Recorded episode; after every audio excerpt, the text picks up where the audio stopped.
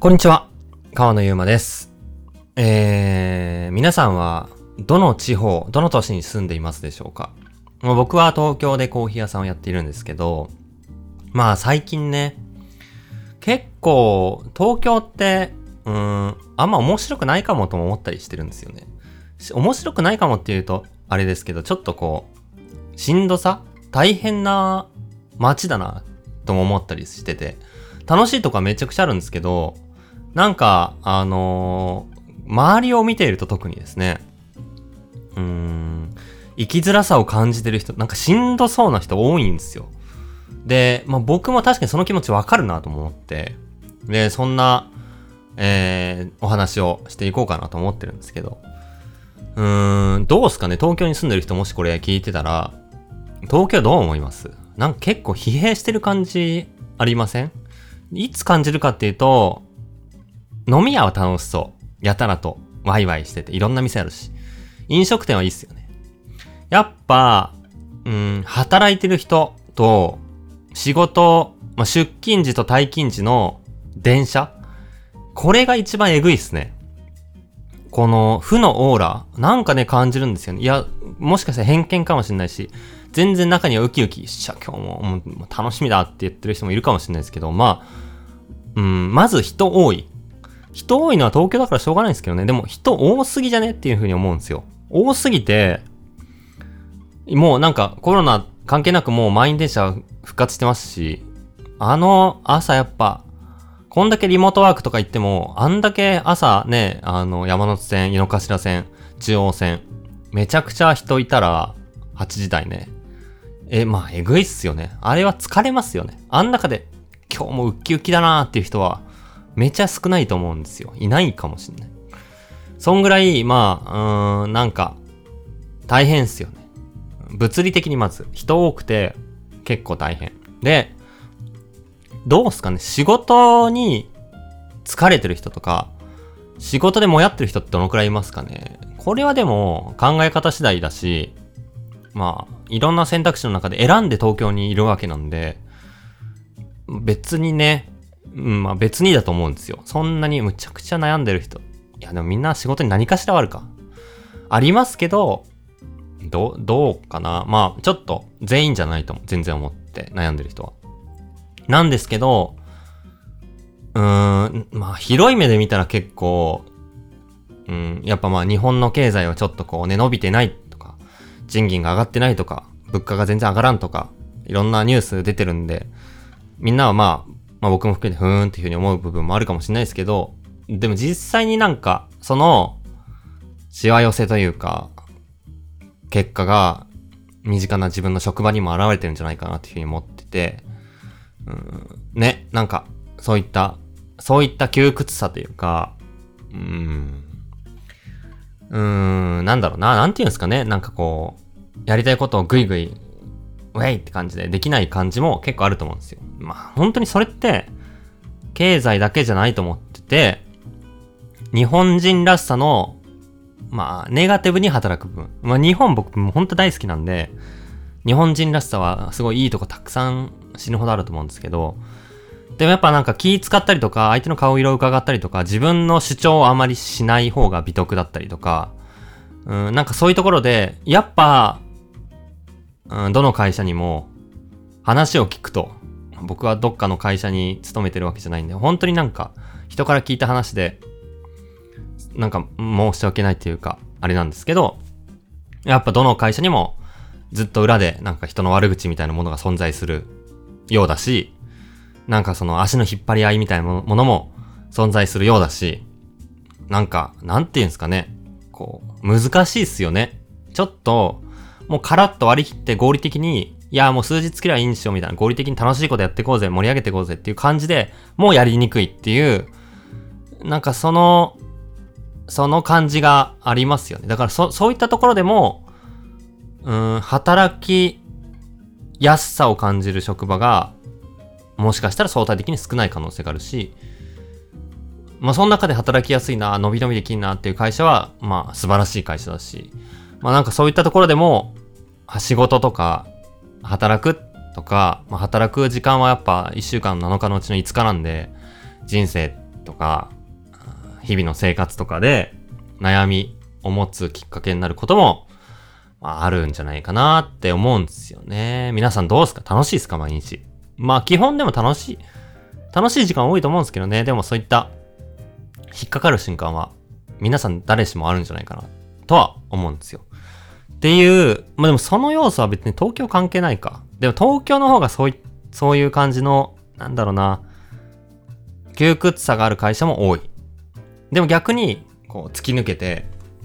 えー、もう自由にやってる会社も、まあ特にベンチャーとかね、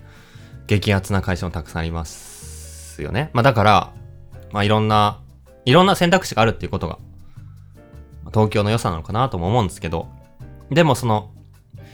うん、合ってない選択肢を選んでしまってる人が放つ負のオーラと、それが連鎖的に、えー、まあ、いろんな人に伝わって循環しているような感じが結構あって、なんかみんなイラついてんなってふうに思うんですよ。ピリピリ。ストレス溜まってるなってすっげえ感じるんですよ。コーヒー屋に立ってても、めっちゃお客さんが怒ってきたりっていうのも多いし、ドリップ注文してくれて、こっちはもうにこやかにも対応してるんですけど、もう3分くらい経って、まだなんみたいな。まあ確かに1個前のドリップをしてからお客さん出さなきゃいけないから5分くらいかかっちゃうのがすごい申し訳ないんですけど、でもまあそ、そんな時間ないっていう感じもあったりね。まあ人によってはそういうパターンがあったりとか、まあ自分のお店の経験じゃなくても、結構、あの、駅とかで怒ってる人とか、めちゃくちゃいるし、いや、そんなやっぱ大変だな。その人が悪いとかじゃなくて、そんな、そんなやっぱ、ストレスに溢れた部分があるのかな、そうストレスが多い社会なのかなって思って、しんどさを感じたりするなと思ってね。で、えー、まあそういう意味で別に東京に来ることが、なんか、全然ステータスでもゴールでもない。むしろ、地方で、そのお気に入りの場所を見つけて、もう実家がある人はめっちゃいいと思いますよ、本当に。お気に入りの場所、ゆかりがある場所を見つけて、そこで、まあ本当に自由、気ままにやりたいことをやって過ごしてる人の方が、よっぽど人生豊かで、えー、その豊かさ、豊かな感性、豊かさを得ようと思う意欲と気持ちが、ちゃんと行動に現れていて、うん、まあ、東京にいる人よりも成功してるんじゃないかな。人、その人の幸せにおいては、成功と言っていい選択肢なんじゃないかなと思っていて。そんなことをね、東京でね、まあ、コーヒー屋やってるだけですけど、思うんすよね。うん。だから、あ、これ別に、あの、僕が、東京嫌だから抜け出したくて、まあ、しんどいっすっていう話じゃなくて あの、まあ、ど、なん、別に結論があって話してるわけじゃない。なんて言えばいいかわかんないんですけど、まあ、東京って、特にコーヒーの世界だと、東京はいいっすよねって思われたりすると思うんですよ。いろんなコーヒーあって、情報も多いし。いやいやいやいや、地方でコーヒーやってる方がよっぽどすごいし、その地方で暮らしてる方が全然楽しいからって僕は思うんですよ。うん。だから、もし聞いてる人で地方でコーヒーやりたいなっていうふうに思ってる人がいたら、全力で僕は背中を押したい。一回東京でやるとか挟まなくてもいいと思うし、地方に暮らしてる人、地方で仕事をしてる人、関係ない仕事でも、まあ素晴らしいと思うし、自信に思ってほしいし、東京に、東京に来ても別にいいんですけどね、それを会話見て、ああ、なんか違うわって思ったら別にそれはそれでいいし、いい経験になると思うんで、うん、まあそういうこう、いろいろあるから、それがいい刺激になる人もいれば、やっぱその代償も受ける人もいると思うんですよ。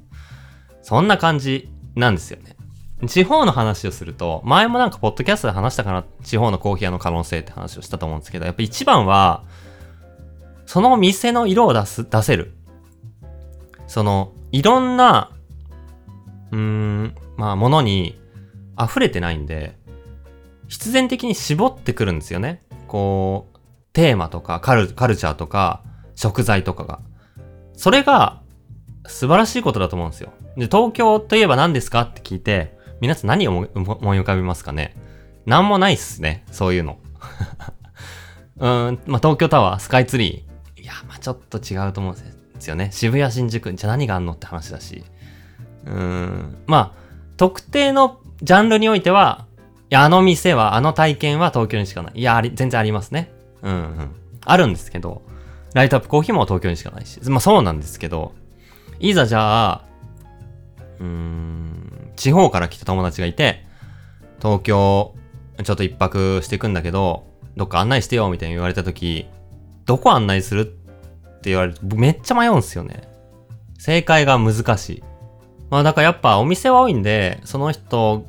に合った特定のピンポイントな店を紹介していくとかがまあ一番いいかなと思うんですけど、地方ももちろんその楽しみ方があるのは当然だし、いやもうこの県来たらこれ食べとけがあるじゃないですか。この魚、この、このウニ、ね、もうね、この明太子、もうそのピンポイントに、その名産物というか、がある。まあ、本当にいいなと思うし。あとは景色も、そこでしか見られない景色ってあるし、あとはその街の歴史、作り、まあそういったところから、その、そこで例えばコーヒー屋、コーヒー屋じゃなくても何でもいいと思うんですけど、コーヒー屋だったらコーヒー屋の、うん、色が結構出せると思うし、うん、メニューとかもね、色、なんかそのお店らしさ、そのお店だから、その場所だからできること。が結構作れて、わざわざ行く理由になりやすいと思うんですよね。いろんなお店に埋没しにくい、えー、こう、均一化しにくい、一般化しにくいっていう個性がある店になるなと思って。東京で個性出すって結構ね、そういう意味では難しいと思うんですよ。じゃあ何で個性出すっていう感じですよね。じゃあ、えー、いろんなコーヒーあるけど、どの、どの部分で違うの？どういった要素でそのお客さんはそのお店を選んでるのっていう風に考えると、割と、まあブランディングみたいな、まあ世界観。もちろん味とかね、内装もありますけど、それひっくるめてのところで、結構シビアな戦いになると僕は思うんで、うん、そういう意味でも楽しい、なんかやりたいことやって突き抜けて色出して、個性ある店にしやすいって意味でも、地方でやるっていうのはすごいいいなっていうふうに思うんですよね。で、これは別にコーヒーじゃなくても、どの仕事においてもそうだし、仕事じゃなくても、日々の暮らしが、うん、東京だと、便利なんですよ。死ぬほど便利。ウーバーイーツすごいっす。東京で。もう何でも大体食べれる。なんですけど、なんか、そこでしか食べれないものっていうわけじゃない。んで、うーん、何ですかね、この感覚。わかりますかねだからその地方行った時に、その、その場所を楽しんでるかがやっぱ、その地方のなんか東京じゃ見ない魚とか東京じゃ買えないような、えー、山菜とか、まあその地域の名物の食事とか、素材とかね。まあお酒があったりとかね。うん。そういうとこね。うん、なんか、そう、そういうのを楽しむって豊かだなって思ったりしてますね。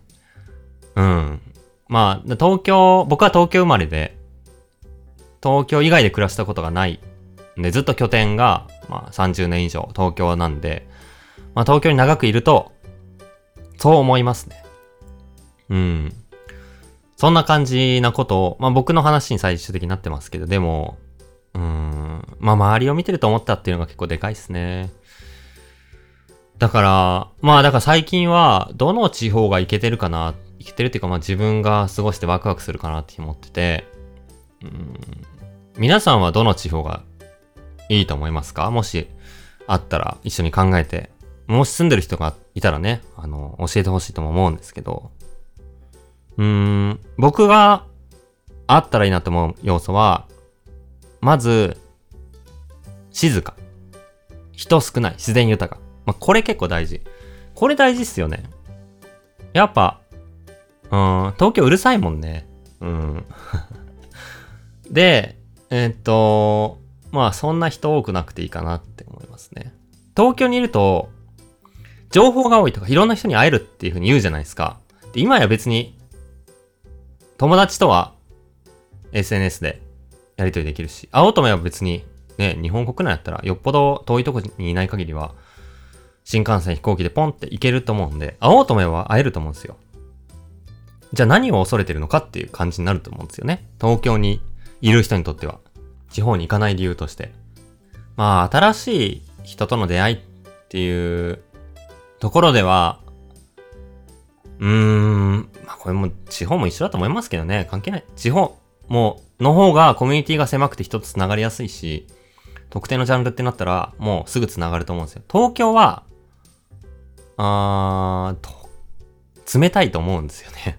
どうだろうコーヒー、コーヒー業界、どうも見えますかねまあ僕は好きなコーヒーは、とは、まあ仲良くさせてもらうし、会いに行くんですけど、でも別に定期的にみんなでね、店の垣根をまたいで勉強会してるわけじゃないし、みんなでワイワイつるんでるわけでもなくて、割とみんななんか、その店はその店って感じでドドライな方が多いんじゃないかなっていうふうに思うんですよ。これコーヒーじゃなくても、全然地方の方がコミュニティがしっかり温かいし強いと思ってて。でそういう意味では、まあそれは人が多いんで、その分、確率というかね、機会は確かに多いんですけど、でもよく考えてみたら、その濃度が高い地方の方が、人と繋がれるっていう意味では大きいんじゃないかなって。だから寂しいとか、まあ今の友達と会えなくなるっていうことは、まあ会えるし、で、新しい人と会えなくなるっていうことにリスクを感じていたら、いや、地方の方が全然いいんじゃないかなとも思ったりも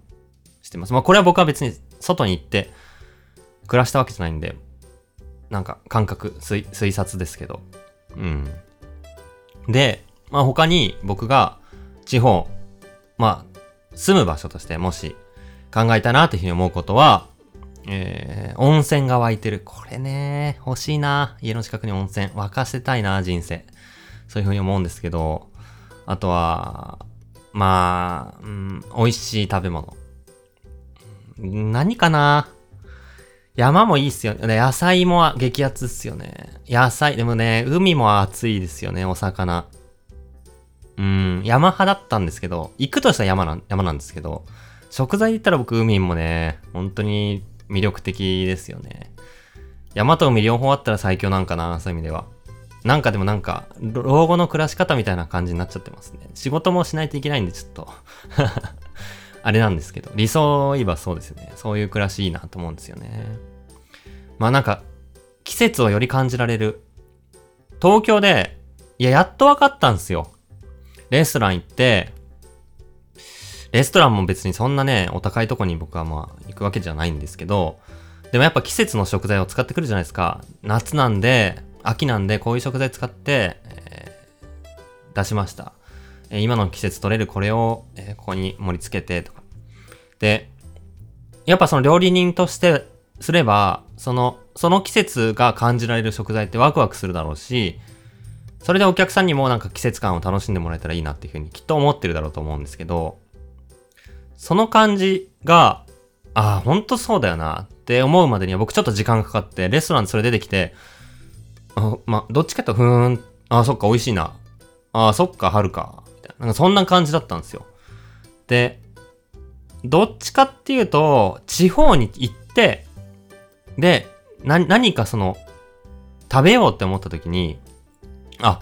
ウニってこの時期に取れんだ。北海道だったらね。あ、牧場だったら牛乳ってこの季節、春、春先から放牧だったら草を食べて爽やかになって美味しいんだとか、このフルーツってこの時期、あ、そうだな。桃って夏かとか、あ、秋のフルーツこれだな。ってことは、えこの、まあ、名産でこれがあるこの都市に行くには、何月ぐらいがいいなとか、実際行ってみて食べれなかったとか、なんかそういう現地に行って、地方に行って感じて、まあその、だから、食材として作ってる場所に行って、ああ、そうなんだ、季節そうだな、あ、今の季節こうだなって感じることが多くて。それは東京で食べてて、もちろんなんかその要素はしてたんですけど、なんか、いや、マジでその、その季節をみんなで楽しんでる感覚があるのは、すごい幸せなことだなって思ったんですよ。何かな？何がきっかけかな一番の。まあ、あれかな？北海道行って、餃子ニンニク、山菜ですね。これを5月ですね、行って取りに行ったんですよ、みんなで。で、なんか、誰に聞いても、いや、今の季節はやっぱネギがいいからとか、あネギって呼んでたんですね。餃子ニンニクイコールネギって呼んでるんですよ。もうもはやもうわけわかんなくて。あ、ネギなんだ。まあ、餃子ニンニクって呼んだりする、してるんですけど、まあ、ちゃんとね、紹介してくれる人は。でも、今の季節やっぱあれだから、みたいな。みんな行って、それをみんなに楽しんでいて、なんか、あ、もうちょっとしたらこれが出てくるよ。みんな言ってるんですよね。その感覚って東京にないんですよ。やっぱ。本当に、何も農業、まあ、作ってるとこあるんですけど、密接に生活に関わってないんで、多分、まあ、リンゴが秋ってことはみんな知ってると思う。で、桃が夏ってことを知ってる人は、がまだ少ないんじゃないかなと思うレベル。みかんがじゃあ冬っていうことは、まあでもこたつのイメージがあるか。それはわかると思うんですけど、じゃあいちごはいつとか、スイカとメロンはさすがにわかるか。まあなんか、その、食材の季節感が、全然東京にいる人はないと思うんですね。少ないと思ってて。で、そこを楽しめるってめちゃくちゃなんか、うん、気持ちとして豊かだなというか、実際楽しいなって思うんですよね。ま、だから、うーん、結構、住むとしたら、そういった季節ごとの現地の食材があるところがいいなと思いますね。本当に楽しいし、ワクワクするだろうな。もうちょっとあの季節だっつって、うわ、じゃあこんな感じのお酒が合いそうだなとか。やばいな、何歳なんだって感じなんですけど。いやでもそんな幸せがいいなと思いますね。自然と一緒に生きていくというかね。うん、その、うん、暮らしを自分の、自分のことだけを考えないというかね。周りの、周りと一緒に生きているんだって、その感じを楽しんでいくというか、ね、情報として楽しむんじゃなくて、感覚として楽しむというかね。肌の感覚として。ネットでまあ何でも済みますけど、そんな面白くないっすよね。便利だけど。うん、そんな感じですね。あとは、えー、まあできればさっきもちょっとちらっとお話しましたけど、美味しいお酒があったらいいなと思いますね、その場所に。まあワイン作っててもいいですけど、僕が好きなのは日本酒で、ああ、前もポッドキャストでなんかコーヒーと日本酒の共通点とかなんかそんな話でね、一回話しましたけど、